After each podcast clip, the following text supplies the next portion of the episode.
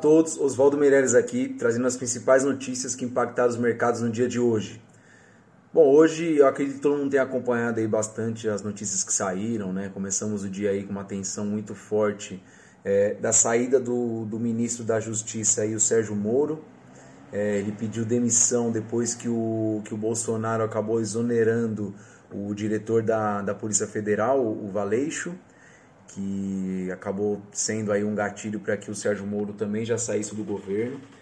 Então isso mostra com que realmente o, o governo atual do, do, presidente Bolsonaro ele está sendo muito, está muito enfraquecido é, frente a todos os, os, ministros, né? O mercado chegou a cair 9,5%, quase assinou um circuit breaker hoje.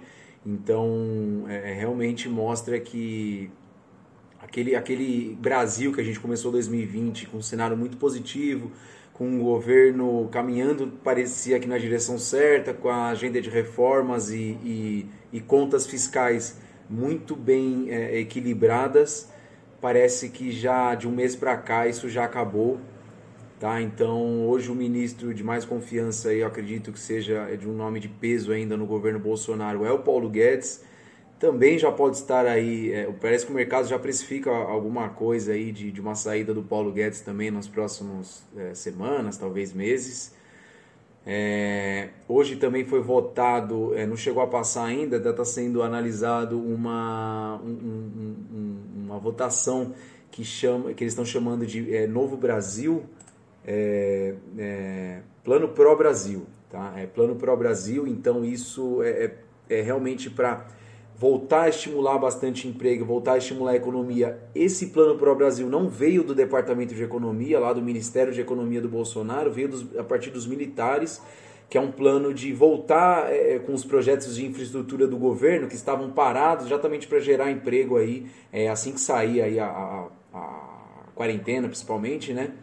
e fazer com que a roda da economia comece a girar mais rápido. O Paulo Guedes já viu isso com maus olhos, já falou que não, não, não gostaria de fazer esse tipo de movimento. O, ministro da é, o Ministério da Economia também já foi meio contra, então não sei se vai ser aprovado ou não. É claro, isso são sempre só especulações.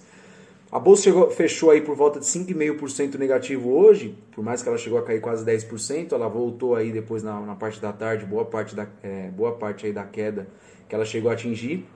A gente viu com maiores quedas as ações é, de estatais, como o Banco do Brasil, é, Petrobras, Eletrobras, que é, foram ações que subiram muito desde, o, desde a da eleição do, do Bolsonaro, porque é, tinham chance de ser privatizadas, eram, eram empresas aí que tinham, é, é, ainda podem ser que tenha, né? A gente não sabe o dia de amanhã, vamos aguardar, né?